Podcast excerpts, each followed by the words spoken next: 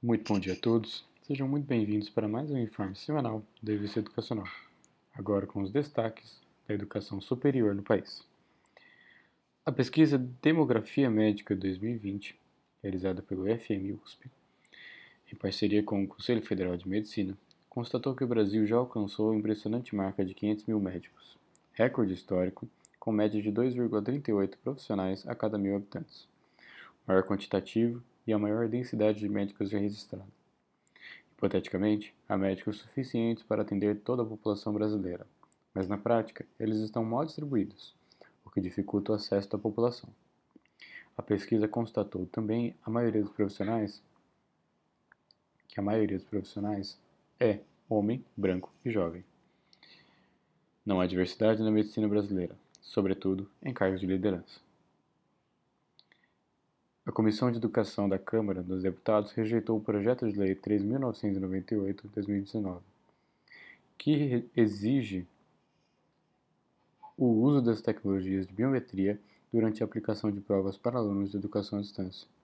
Segundo a proposta, a avaliação presencial à medida poderá ser dispensada a critério da instituição de ensino. O autor da proposta, o deputado Bibo Nunes, do PSL do Rio Grande do Sul, apresentou o texto com o objetivo de garantir que o aluno inscrito seja o mesmo que está sendo avaliado quando à distância. Porém, o relator, deputado professor Alcides, do PP de Goiás, recomendou a rejeição da matéria. Os recursos para o Ministério da Educação deverão ter aumento na ordem de 20, 28% em 2022, em comparação a 2021 podendo chegar a 134,7 bilhões de reais. A informação foi dada pelo relator das emendas destinadas à educação na Comissão Mista de Orçamento, CMO, senador Wellington Fagundes, do PL, Mato Grosso. Ele participou da segunda audiência pública da Subcomissão Temporária para Acompanhamento da Educação na Pandemia, que funciona no âmbito do Senado.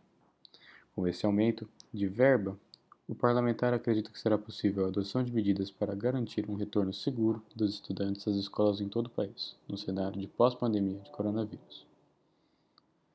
Diante da proximidade da chegada da tecnologia 5G e da internet das coisas no Brasil, economistas fazem projeções para a digitalização do comércio e melhoria da educação.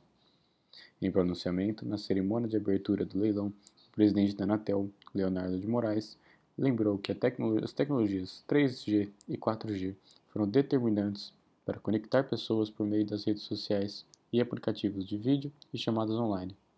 No entanto, o leilão que aconteceu em Brasília na última quinta-feira, dia 4, catalisou projeções sobre as mudanças que a tecnologia vai proporcionar aos brasileiros, incluindo relações comerciais.